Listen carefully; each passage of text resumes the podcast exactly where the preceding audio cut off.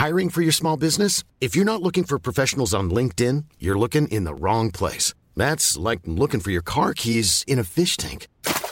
LinkedIn helps you hire professionals you can't find anywhere else, even those who aren't actively searching for a new job but might be open to the perfect role. In a given month, over 70% of LinkedIn users don't even visit other leading job sites. So start looking in the right place. With LinkedIn, you can hire professionals like a professional. Post your free job on linkedin.com slash people today.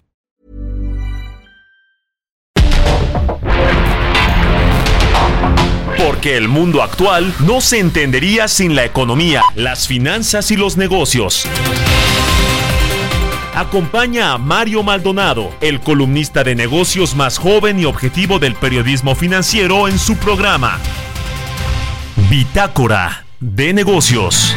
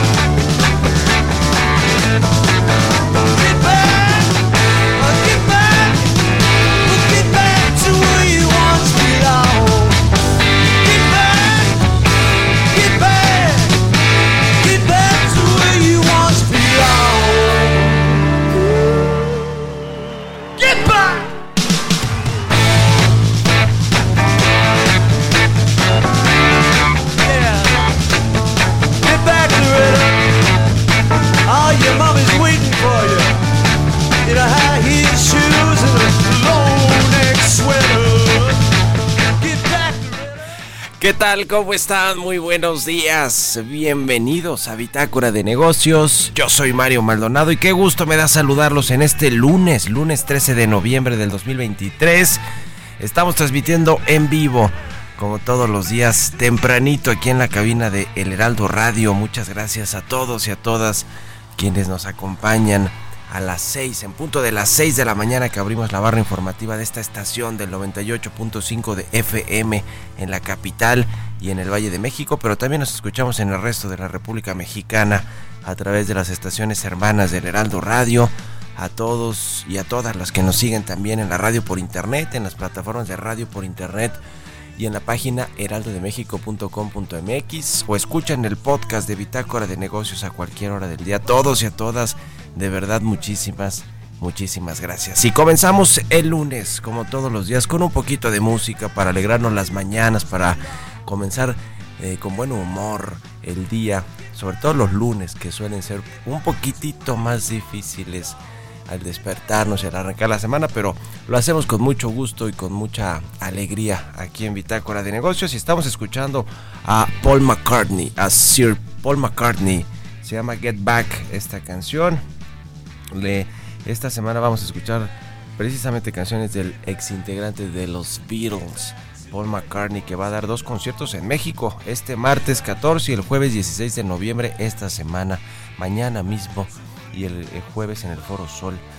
Esta canción pues es muy conocida de la banda legendaria de rock británica The Beatles, escrita precisamente por Paul McCartney, aunque acreditada a Lennon, a John Lennon y a Paul McCartney, a, los dos, a las dos estrellas de los Beatles, y fue lanzado en 1969.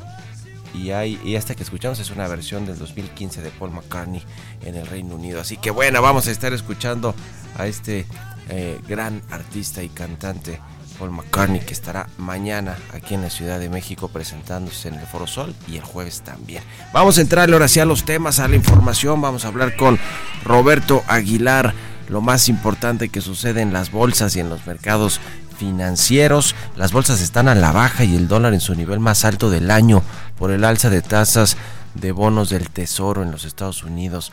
Moody's baja la perspectiva de la deuda soberana de Estados Unidos y advierte sobre el alto déficit presupuestario y legisladores de Estados Unidos piden evitar llegada masiva de autos eléctricos chinos provenientes de México. Ya no solo son los autos chocolate de Estados Unidos, sino ahora de Asia y de Europa. Así las cosas con el sector automotriz.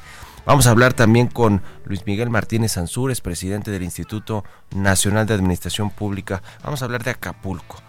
Acapulco en el siglo XXI, la importancia de la protección civil, vaya que es eh, pues relevante, cobra relevancia cada vez más que se presentan estos fenómenos naturales como el caso del huracán Otis que azotó la costa de Guerrero, pues hace más visible la falta y la necesidad de que haya una adecuada eh, protección civil, eh, digamos, protocolos y, y, una, eh, digamos, unos organismos de protección civil sólidos y que estén a la altura de las necesidades cuando vienen este tipo de desastres.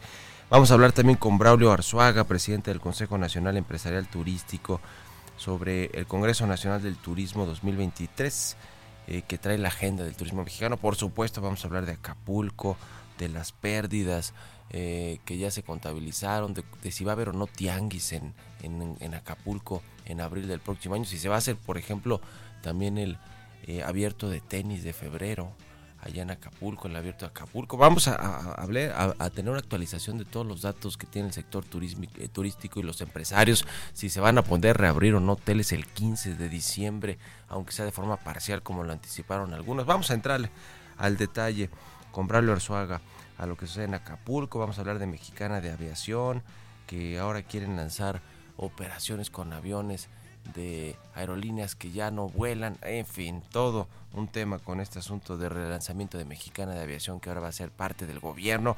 Y hablaremos también con Armando Zúñiga, presidente de la Coparmex Ciudad de México, eh, que pues sigue siendo favorecida la capital del país por la inversión extranjera directa, por el nearshoring le está ayudando también a las pymes. Ese es el reporte que tiene en la Coparmex Ciudad de México. Le vamos a tener todo el detalle también de esto y otras cosas. Vamos a platicar hoy también un poquito de política, de lo que pasó el viernes con la definición de candidaturas de Morena para nueve estados, de lo que pasó el fin de semana con Samuel García y Movimiento Ciudadano, el registro de aspirantes para competir por la presidencia. Hoy Marcelo Verde da un mensaje también sobre su futuro político. En fin, mucho, mucho que hablar al inicio de esta semana, así que quédense con nosotros de aquí hasta las 7. Vámonos al resumen de las noticias más importantes para comenzar este día con Jesús Espinosa.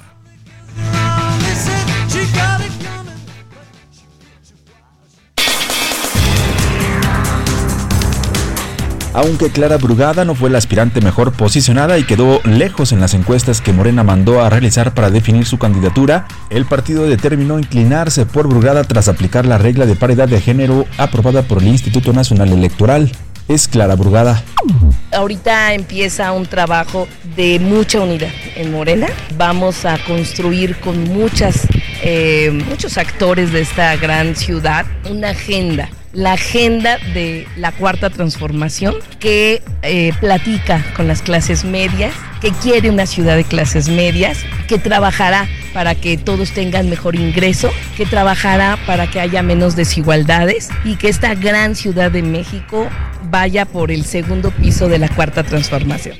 Mientras que Marco Cortés, presidente nacional del PAN, informó que Santiago Taboada será quien represente al Partido Acción Nacional en la competencia por la jefatura de gobierno en la Ciudad de México para las elecciones del 2024. El PAN va junto con el PRI y PRD en su alianza del Frente Amplio por México. Así reaccionó Taboada ante la designación de Clara Brugada.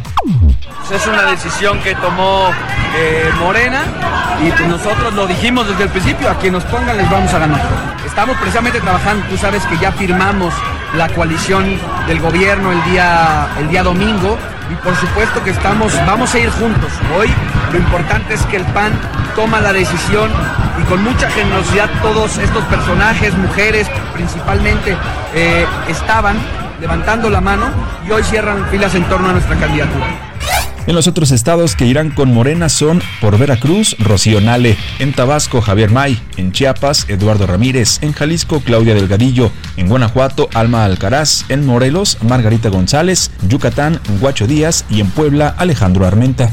Alrededor de 40 economistas consultados por el Instituto Mexicano de Ejecutivos de Finanzas han modificado durante ocho ocasiones consecutivas su perspectiva del crecimiento de la economía mexicana para 2023. A principios de este año, la perspectiva era que habría un crecimiento de 1.20%, pero en la encuesta de noviembre la estimación del crecimiento real del PIB para este año es de 3.4%, superior al 3.2% previsto en octubre.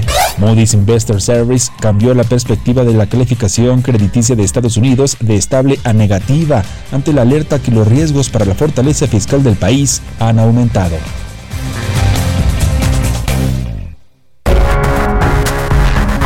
El editorial.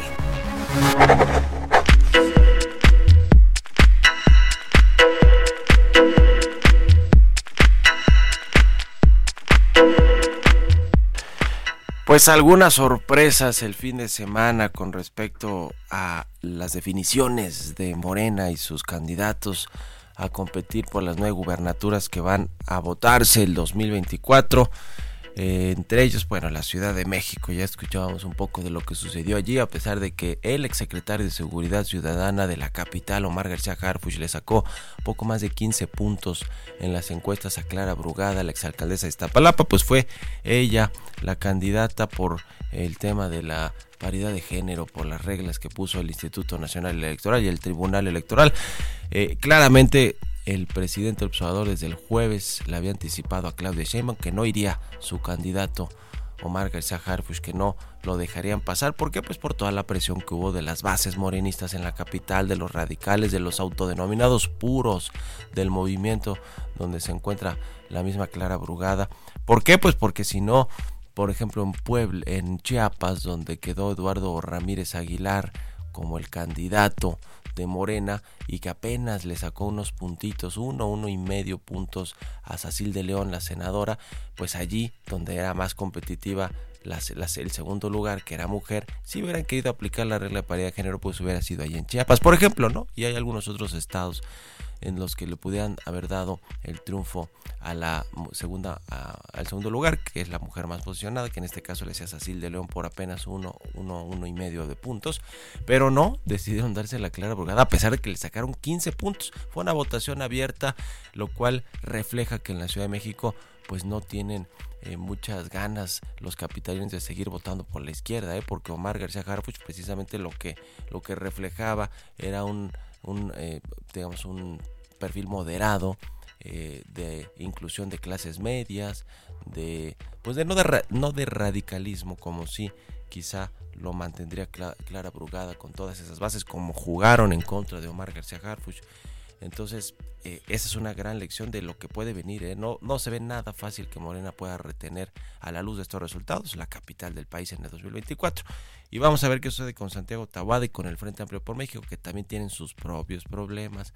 Después de que se anunció que sería el candidato de unidad del PAN, Santiago Tahuada salió el PRI a decir que no, no, que no cante victoria porque ellos todavía no definen quién va a ser su candidato o candidata y tampoco del frente, aunque sí hay un acuerdo, fíjese, sí hay un acuerdo en la realidad de que en el PAN, de que en la Ciudad de México, perdón, el PAN va a llevar mano en la candidatura, pero bueno, pues haciéndose daño solito solitos los del Frente Amplio por México. Y a nivel eh, presidencial también a ver qué sucede con MC, que sin duda, no tenga duda que va a ser Samuel García el candidato de la presidencia, de, a la presidencia de MC.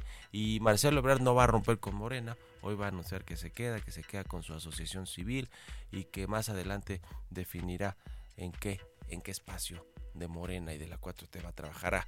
Así que como diría el refrán con respecto al ex canciller, si estaba el suelo tan parejo, ¿para qué tanto brinco por parte de Marcelo Ebrard que no logró nada eh, con el pataleo? ¿Ustedes qué opinan? Escríbanme en Twitter, arroba Mario Mal y en la cuenta arroba Heraldo de México. Mario Maldonado en Bitácora de Negocios. Y vamos a platicar con Luis Miguel Martínez Ansúrez, presidente del Instituto Nacional de Administración Pública. ¿Cómo está Luis Miguel? Buenos días. Buenos días, Mario, con el gusto saludarte a ti y a tu audiencia. Igualmente, pues seguimos evaluando lo que sucedió en Acapulco y lo que ha sucedido con los desastres naturales, la importancia de la protección civil y la prevención de desastres. ¿Cómo ves el tema? Pues muy grave, Mario, porque, bueno, aunque existía una liturgia y un protocolo para la protección civil, lo cierto es que es responsabilidad del gobierno no haber fortalecido de manera adecuada el sistema de protección civil y prevención de desastres. Mira, Mario, en los últimos 21 años, por darte unos datos, se ha gastado más de 23 veces este, en atender que en provenir desastres. Sobre todo tú cuando tienes un territorio nacional que se ve afectado en un 70% entre ciclones y zonas sísmicas. Es decir, tenemos un estimado que en los últimos 21 años se ha gastado más de 23 veces en atender que en prevenir desastres. Entonces es una forma inconsciente de no meterse uno en este síndrome de responsabilidades. No se generan mecanismos y sistemas de, tras, de, trazabilidad en su progresión y nacimiento de propósitos para prevenir estos efectos. Mira, en, en los últimos 21 años se han gastado cerca de 600 mil millones de pesos han costado los desastres. Esto nos da un promedio de 27 mil 500 millones de pesos anuales, que si el Fonden se hubiera seguido, porque estaban muy, muy claras sus reglas, era un punto cuatro por ciento de gastos de programables, del gasto programable que daría este año 24 mil millones de pesos. Lo más este año, más lo que había acumulado, pero pues se, se quitaron estos, estos fideicomisos. El presidente en fideicomisos en su administración, Mario, ha retirado 100 mil millones de pesos en desaparecidos, en fideicomisos desaparecidos. Entonces, no podemos tener de una manera prevenir estos desastres, porque nada más este eh, este ciclón nos deja un gasto eh, estimable en 300 mil millones de pesos quiere decir que es la mitad de lo que los últimos 21 años porque pega en el centro de un de un este de una ciudad eh, turística tan importante como es Acapulco Mario este yo creo que es muy delicado tiene que ser la única manera de salir adelante tiene que ser el, el concurso y, y, constancia de la sociedad la que saque adelante. Esto sin contar, que es lo más importante, la cantidad de muertos que hubo, que llegará a decirse, es una manera tramposa de presentar cifras entre los que ya murieron y los desaparecidos, ¿no? Que tengo muy claro que no serán menos de 100 aunque las funerarias de Acapulco hablan de que se han eh, eh, dado servicio a 350 este, muertos, Mario. Pues sí, la verdad es que está muy complicado el tema en Acapulco y sin duda alguna es oportunidad eh, para reforzar, como, como decías, todo el tema de la prevención de desastres naturales y la protección civil y la coordinación entre todos los eh, ámbitos de gobierno y las asociaciones civiles, la Cruz Roja, los rescatistas, en fin, eso, eso es algo de lo que también está adoleciendo hoy Acapulco, por lo menos en lo que nos reportan y nosotros que pudimos estar allá la semana pasada. Estamos en contacto, Luis Miguel, muchas gracias y muy buenos días. Me dio gusto saludarte, Mario. Buen día. Un abrazo, que estés muy bien. 6 con 21, vamos a otra cosa. Economía y mercados. Roberto Aguilar ya está con nosotros, mi querido Robert. Buenos días. Me da mucho gusto saludarte a ti y a todos nuestros amigos. Fíjate que los mercados amanecen bastante convulsos y es que la, el alza de los rendimientos de los bonos del Tesoro de Estados Unidos contribuyó, por ejemplo, a que el dólar alcanzara su nivel más alto en un año frente al yen, al tiempo que echó por tierra el repunte de las acciones tecnológicas. Y es que el rendimiento justamente de estos instrumentos a 10 años alcanzó su máximo en una semana y se situó en la parte más alta de su banda de fluctuación desde que a principios de este mes se publicaran las cifras del informe de creación de empleos en Estados Unidos, lo que avivó las apuestas de un recorte de las tasas de interés por parte de la Reserva Federal. Y esto, bueno, pues es que la agencia calificadora, el Moody's, el viernes, disminuyó la perspectiva de la calificación de la deuda soberana de Estados Unidos, que pasa de estable a negativa. Mantiene su calificación por la deuda de AAA pero estima que en un contexto de altas tasas de interés y sin medidas presupuestales para reducir los gastos del gobierno o en su defecto aumentar los ingresos, puede esperarse que los déficits de Estados Unidos sigan siendo muy importantes, debilitando así el acceso al crédito, lo que, bueno, pues te decía, tuvo una implicación fuerte. Hay que recordar que primero fue Fitch, ahora Moody's, preocupados justamente sobre la salud de las cuentas públicas de Estados Unidos. Y esta semana, fíjate, será escasa en términos de indicadores económicos en México. Hoy se esperan las ventas de los de la ANTAD correspondientes a octubre, la venta de los supermercados, que probablemente puedan ser afectadas justamente por el tema del huracán, pero donde habrá más actividad será en Estados Unidos. Mañana vamos a conocer la inflación de octubre, Mario, que disminuiría por menores presiones por el precio de la gasolina y la caída de los precios de los autos usados. El miércoles las ventas al menudeo del décimo mes y el jueves la producción industrial y manufacturera de octubre que mostrará un efecto o los efectos ya de la reciente huelga automotriz que duró más o menos 45 días. El tipo de cambio pues todavía un poco ajeno a lo que está sucediendo, 17.69, pero sí te comento que estamos a la espera pues de que pueda verse más eh, eh, incidencia del entorno global en el tipo de cambio, sobre todo por el tema que te decía yo de la implicación que tiene este aumento de las tasas de, los bonos de Estados Unidos en el dólar a nivel mundial, Mario. Bueno, pues tiene sus implicaciones sin lugar a dudas y, veremos cómo cierra el año en, en, tema de tasas de interés. Por lo pronto ya la mantuvieron eh, tanto la Reserva Federal como el Banco de México y otros bancos centrales, pero bueno, vamos a ver todavía como el año. Falta una decisión, ¿verdad? De, política monetaria. Sí. Tanto para México y Estados Unidos, que será en diciembre, Mario. En diciembre. Bueno, pues estaremos a la espera de lo que suceda allí, mi querido Robert. Y muchas gracias. Nos vemos a ratito en la televisión. Gracias, Mario. Muy buenos días. Roberto Aguilar, síganlo en su cuenta de X Roberto AH. Vámonos a la pausa. Regresamos.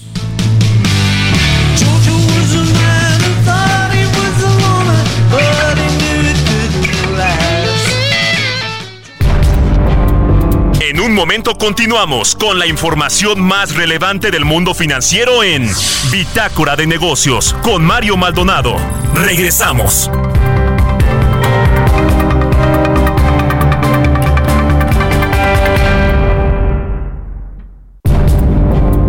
Estamos de vuelta en Bitácora de Negocios con Mario Maldonado.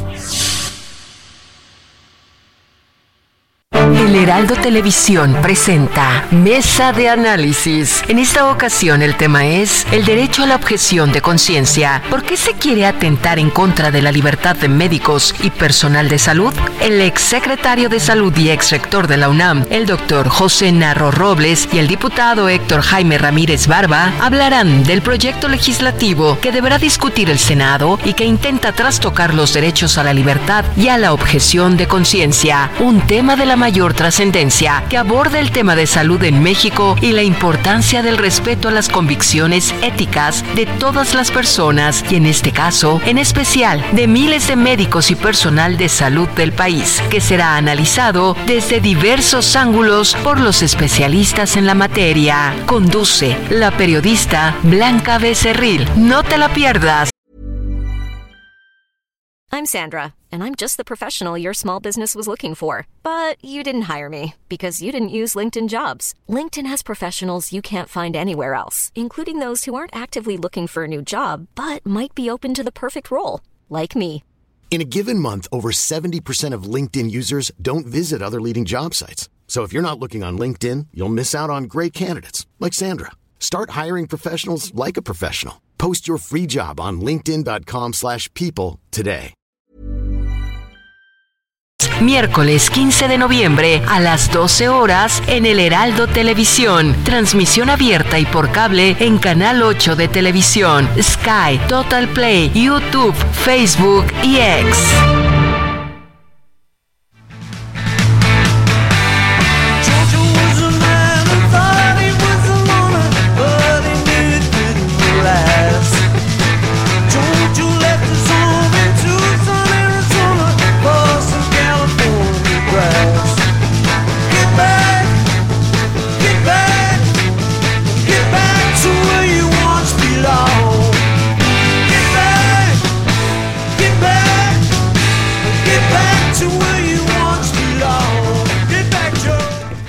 Ya estamos de regreso aquí en Bitácora de Negocios. Son las 6 de la mañana con 32 minutos. Regresamos escuchando a Paul McCartney.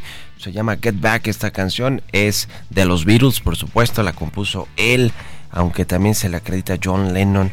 Es de 1969, pero esta versión que escuchamos es del 2015 en vivo. Paul McCartney desde el Reino Unido. Y lo estamos escuchando a propósito de que mañana estará aquí en la Ciudad de México presentándose en el Foro Sol, lo mismo que el jueves 16 de noviembre, este eh, británico legendario Paul McCartney, el ex Beatle. Vámonos al segundo resumen de noticias con Jesús Espinosa.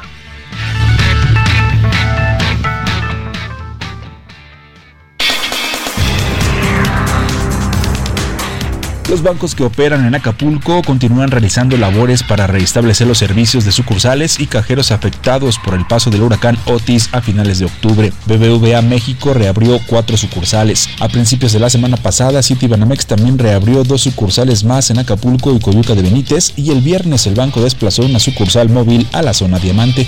La actividad industrial de México registró en septiembre su menor nivel de crecimiento en los últimos siete meses, pero no se colocó en terrenos negativos debido al impulso que proporcionó la manufactura. De acuerdo con datos desestacionalizados del INEGI, la producción industrial del país aumentó 0.15% durante el noveno mes del 2023.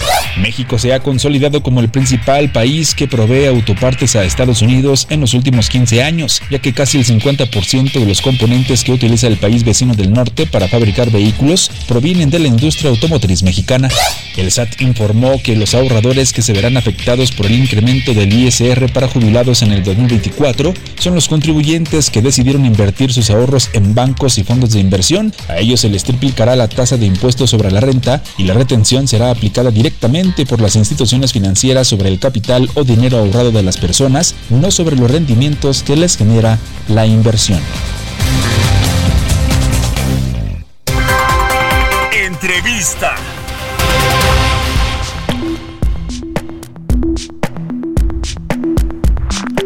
Ya le decía, vamos a platicar con Braulio Arzuaga, él es presidente del Consejo Nacional Empresarial Turístico. ¿Cómo estás, Braulio? Muy buenos días. Hola Mario, muy buenos días igual para ti y muchas gracias por la invitación. Gusto saludarte, pues queremos comentar contigo este eh, Congreso Nacional 2023 eh, que está en ciernes, la agenda del turismo mexicano, pero también lo que ha sucedido en Acapulco en estos últimos días en términos de la emergencia, los planes de reconstrucción, de reapertura de hoteles. Cuéntanos un poquito de eso primero, empezamos por Acapulco si te parece bien. Sí, bueno, pues eh, en Acapulco seguimos eh, como asociaciones, como consejos, eh, como iniciativa privada, eh, pues muy atentos de lo que sus Parece que perdimos la comunicación con Braulio Arzuaga. Eh, vamos a retomarla. En breve algo ahí se cortó el teléfono. Se cortó la llamada. Bueno, le decía que vamos a platicar sobre... Estamos platicando sobre Acapulco, sobre lo que sucedió en Acapulco. eh, y lo que han dicho pues los eh, eh, prestadores de servicios turísticos, por ejemplo los hoteleros. La semana pasada le dijeron al presidente López Obrador una reunión que fue una reunión que encabezó el Consejo Coordinador Empresarial que a partir del 15 de diciembre comenzará la reapertura parcial de algunos hoteles. Ya por lo pronto hoy salen algunos medios de comunicación, pues ya eh, comenzaron a dar servicio otra vez en las playas, servicio de comida, de bebida. Va poco a poco, muy lentamente reactivándose Acapulco. Ya te recuperamos, Braulio, nos decías. Sí, por aquí estoy. Eh, bueno, te decía Mario que eh, seguimos muy pendientes de la evolución para restablecer todos los servicios que ya comentabas tú. Eh, no solamente como iniciativa privada, pero también en los consejos o en los diferentes consejos que, que hacen, eh, digamos, el, turismo, pues estamos ahí muy involucrados. Hemos estado en varias juntas, en varias juntas con las Fuerzas Armadas, en varias juntas con el CCE, en varias juntas, digamos, de alto nivel con la intención de tratar de coordinar de una mejor manera eh, pues los esfuerzos de recuperación del puerto. Como tú bien lo decías, la realidad es de que sí, hay ciertos servicios que van muy lentos, hay ciertas partes de la población en donde eh, se empieza a ver una cierta desesperación eh, y es lo que nosotros hemos tratado de ayudar a, las Fuerzas Armadas y, al gobierno, digamos, a tratar de restablecer el puerto. También comentabas que ya hay algunos hoteles que están listos, ¿no? O parcialmente listos, que eso es importante también comentarlo, eh, derivado que no sufrieron tantos eh, daños. Hay algunos restaurantes también, y también tengo entendido, eso no nos toca a nosotros, pero también tengo entendido que hay ciertos eh, centros nocturnos que ya están operando. Una, una, de las cuestiones importantes es que ayer se restablece ya algunas de las rutas aéreas eh, que eso va a traer pues igualmente más volumen de lo que de lo que existe hoy hoy hoy mismo no entonces pues sí un poco lento y, creo yo que sí coordinados pero hay ciertas partes en donde sí eh, se empieza a notar una desesperación por no tener estos servicios. Eh, el turismo cómo está el flujo de turistas supongo que ahora está prácticamente pues en cero, ¿no? No, no sé si, si hay turismo fluyendo, más bien ya salieron todos los turistas de allí, ahora están enfocados todos a la reconstrucción y, a, y al abasto de, de, los bienes básicos. Supongo que esto se cayó por completo, ¿no? Sí, tal cual. Los, los hoteles que están hoy operando eh, tienen, eh, independientemente de la categoría que sean, eh, lo que están haciendo es tener a diferentes organizaciones que estén ayudando, ¿no? En esta de World Kitchen de José Andrés, por decirte, estaba yo con el dueño del hotel El Encanto, que ya está el 100%. El viernes estuve con él y me decía que tenía, digamos, a todas estas personas que son las que están dando pues 25, hasta 25 mil comidas eh, diarias, ¿no? Y calientes. Entonces, sí, son, por supuesto que son contratistas, por supuesto que son gente de apoyo, Fuerzas Armadas, etcétera, las que hoy están, eh, digamos, pernoctando en, en el puerto. Ya. Bueno, pues se ve todavía complicado y largo el tiempo en el que pueda recuperarse Acapulco. ¿Ustedes eh, eh, en qué perspectiva lo están viendo? ¿En cuánto tiempo? Porque se hablaba por lo menos de un periodo de seis meses. Ya hablamos de este tema de el 15 de diciembre, la reapertura de algunos hoteles de forma parcial. Pero en general, digamos, en un buen porcentaje que, digas Acapulco puede estar ya de pie, ya está recibiendo turistas nacionales, extranjeros, convenciones. ¿Para cuándo? Y si sí va, está en firme que va a ser el tianguis allí en abril, Braulio. El, el tianguis es, ya va a ser ahí. Eh, se pidieron que existan 30, 35 hoteles eh, me preocupa muchísimo que no solamente son hoteles, ¿no? sino que son diferentes hoteles de diferentes categorías, porque aquí hay pre actividades ¿no? al, al, tianguis, eh, hay actividades durante el tianguis y hay actividades después del tianguis. Y me refiero, por decirte, al tema de montaje, ¿no? que es un, una categoría muy diferente a los compradores que, vendrán. Me, preocupa también un tema de servicios de salud, porque al final de cuentas las compañías eh, americanas, las compañías canadienses, las compañías extranjeras, pues obviamente querrán mandar a sus compradores en donde exista la garantía de que habrá eh, servicios de salud correctos. Eh, independientemente de eso, también hay que tener un, recinto de alrededor de 22.500 eh, metros cuadrados, porque eso es lo que se requiere si es que se quiere un tenis con todo este tema de, la exposición que típicamente hay. Eh, entonces sí, sí está complicado. ¿En cuánto tiempo se, se podrá llevar a cabo esto del restablecimiento del puerto? Es bien complicado comentarlo, Mario, porque todo va a depender de los seguros. Y se ha hablado de cifras tan bajas, de que están solamente asegurados el 3% de los hoteles, a cifras eh, también igual de, de los alimentos que existen, eh, que también dicen que están asegurados solamente el 6%. Entonces, de eso va a depender muchísimo de que eh, pues se pueda restablecer de una manera correcta. Y preocupa porque si se queda eh, supongamos que no hay tantos seguros como se dice y que se va a llevar mucho tiempo en, poder restablecerlo, pues bueno, esto obviamente viene en detrimento de, del, puerto, porque al final de cuentas, pues nadie querrá ir a, a donde en las condiciones.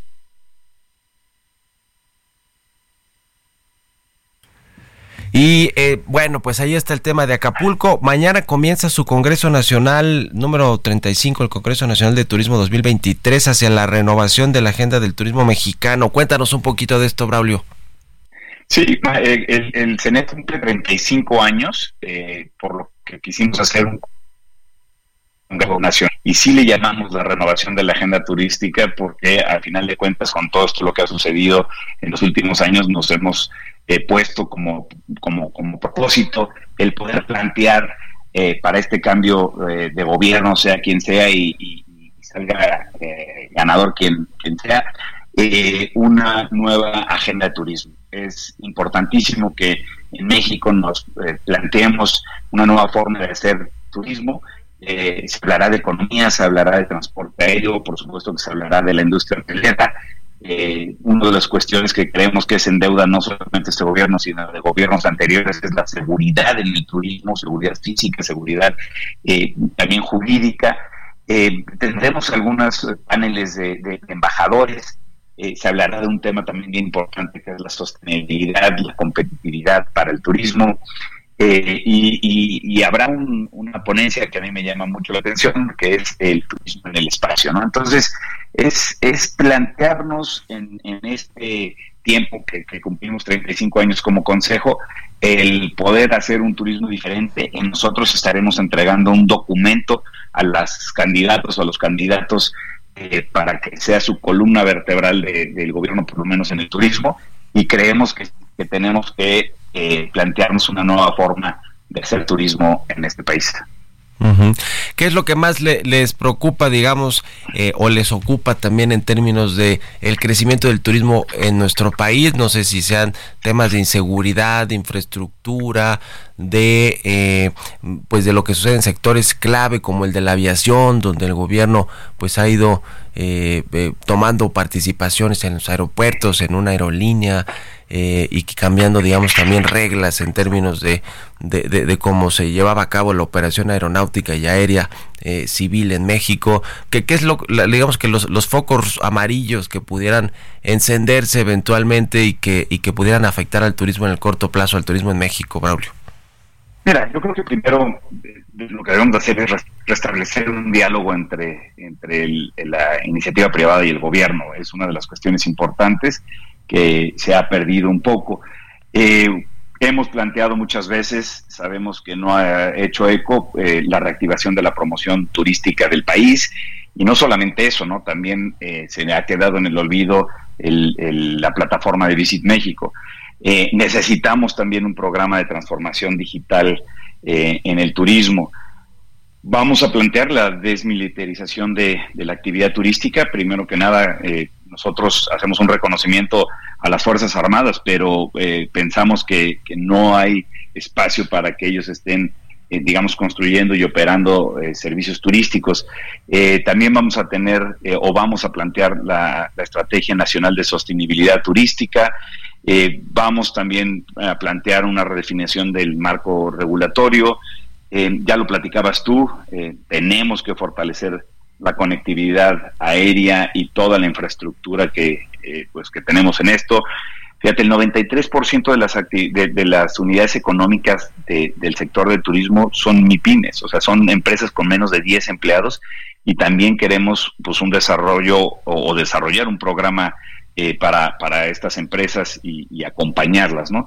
Y, y, pues esas son, o sea, ya habías hablado tú, ¿no? También el tema de los de los aeropuertos, eh, pues el tema de que sea rentable el, el Tren Maya, eh, plantearnos el tema si funcionó o no funcionó el sistema metropolitano eh, de aviación, que era Toluca, eh, AIFA y el ICM. entonces son, son varios puntos que, que tendremos en este documento que entregaremos a los candidatos y que pues ojalá podamos llegar a, a, plantearnos una forma diferente de hacer turismo. Ya, pues vamos a estar pendientes de este Congreso Nacional de Turismo 2023 que comienza mañana y estaremos en contacto, si nos permites, Braulio Arzuaga, presidente del Consejo Nacional Empresarial Turístico. Muchas gracias y buenos días. Gracias a ti, buenos días. Hasta luego. 6 con 46, vamos con las historias empresariales. Aprovecha un mes lleno de ofertas exclusivas y experiencias únicas con Ford Territory. Estrénala a 24 meses con tasa de 9.99% y seguro sin costo. Visita a tu distribuidor Ford más cercano. Consulta términos y condiciones en Ford.mx, vigencia del 1 al 30 de noviembre de 2023. Historias empresariales. Y ya que hablábamos de Mexicana de Aviación y eh, la participación del gobierno, en este caso de las Fuerzas Armadas del Ejército, en eh, pues esas actividades aéreas del control de aeropuertos y de una aerolínea, está a menos de un mes de la fecha que estipuló el gobierno para arrancar operaciones, pero no tiene aviones y le decía que quiere rescatar algunos de las aerolíneas que ya no vuelan. Pero bueno, pues en fin, apenas consiguió su certificado, ya había comenzado a vender vuelos, los paró porque no tenía el certificado para operar. Y, bueno, pues ahora no tiene aviones, pero ya los quiere recuperar, los quiere rescatar de algunas aerolíneas que quebraron. Vamos a escuchar esta pieza de mi compañera Giovanna Torres. Desde agosto, la Secretaría de la Defensa Nacional informó que el gobierno arrendaría 10 aviones Boeing 737-800 y que serían entregados a finales de septiembre y octubre. Sin embargo, hasta el momento no se han dado detalles formales sobre su arribo. En este sentido, los aviones juegan un papel importante para obtener el requisito faltante y aunque el pasado 30 de octubre la Agencia Federal de Aviación Civil entregó el título de asignación a Mexicana de Aviación, todavía falta el certificado de operador aéreo que también se tramita ante esa misma dependencia federal. Fernando Gómez Suárez, analista económico especializado en el sector aéreo, comentó que por el proceso administrativo, la aerolínea primero debería presentar sus aeronaves para que se certifiquen. Posteriormente se asignarían las rutas a las flotas y se programarían los aterrizajes y despegues. De acuerdo con información de Bloomberg, respecto al personal que estará involucrado en el arranque de Mexicana de Aviación, el gobierno contrató a la empresa SAT Aero Holdings para gestionar los arrendamientos y el reclutamiento de tripulaciones aéreas. Anteriormente, la empresa se conocía como Petrus Aero Holdings, pero tuvo que cambiar su nombre debido a un problema de marca registrada desconocido. Una búsqueda en Google muestra que Petrus Aviation es una compañía con sede en Dallas que financia aviones y motores, entre otras cosas. En tanto, se proyecta que la nueva mexicana de aviación arranque operaciones el próximo 2 de diciembre en su base principal que será el Aeropuerto Internacional Felipe Ángeles, donde ofertará tarifas de avión 20% inferiores a las de las aerolíneas comerciales. Para Bitácora de Negocios, Giovanna Torres.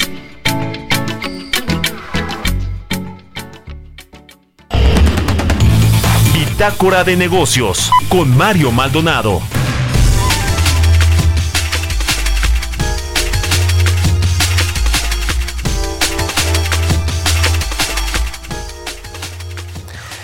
Bueno, pues la inversión en México, producto del nearshoring, parece que está pues dando frutos a nuestro país. Hay eh, buenos datos de inversión extranjera directa.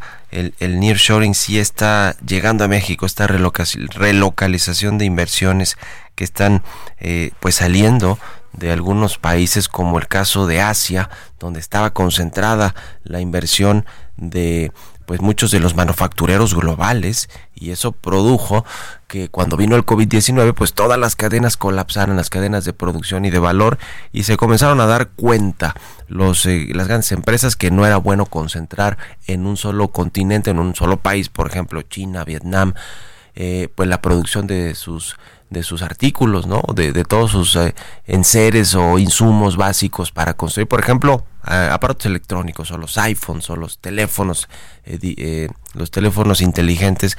Y bueno, pues ahí vino toda una ola de relocalización de inversiones. México se ve muy beneficiado por su cercanía con Estados Unidos, por este bloque norteamericano conformado entre México, Estados Unidos y Canadá, que tienen un acuerdo comercial que es el TEMEC. Y eso pues le ha beneficiado a México sin lugar a dudas en términos de inversión.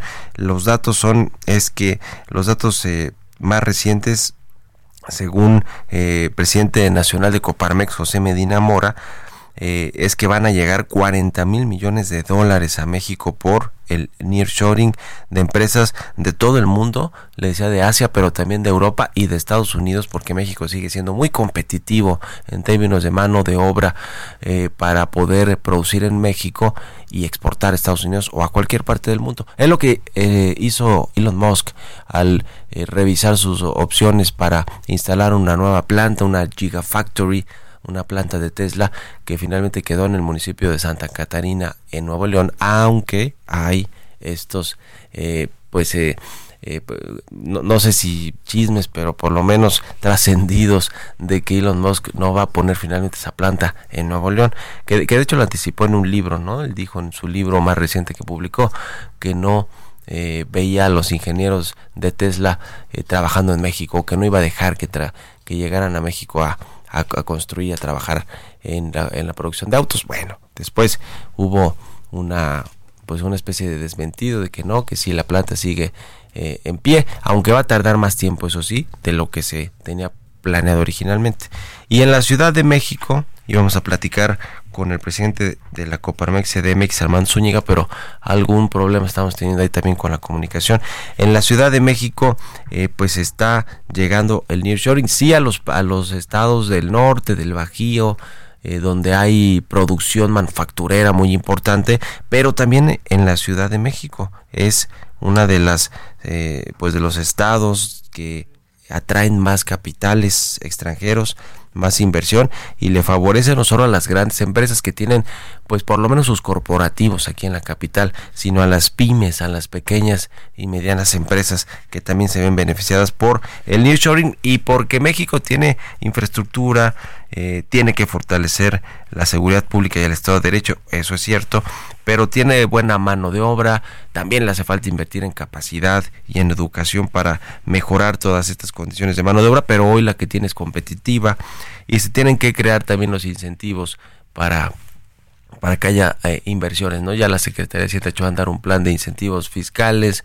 regulatorios para que lleguen las empresas. Ahora en el tema de Acapulco también hay una serie de incentivos para las inversiones en la reconstrucción del puerto de Acapulco. Vamos a ver si todo esto eh, se logra y en el corto plazo podemos eh, pues atraer estos 40 mil millones de dólares que está estimando la, la Coparmex, la Confederación Patronal de la República Mexicana, que pueden llegar a México producto del near shoring a nuestro país.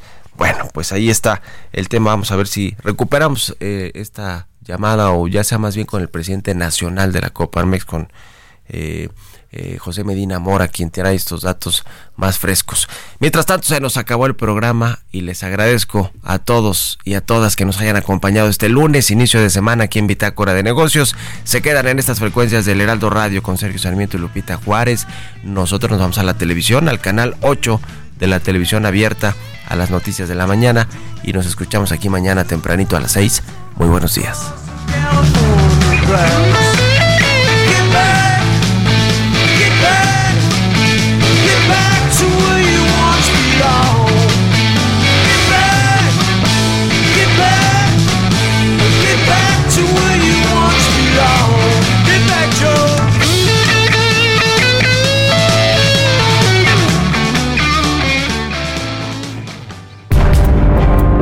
Esto fue Bitácora de Negocios con Mario Maldonado.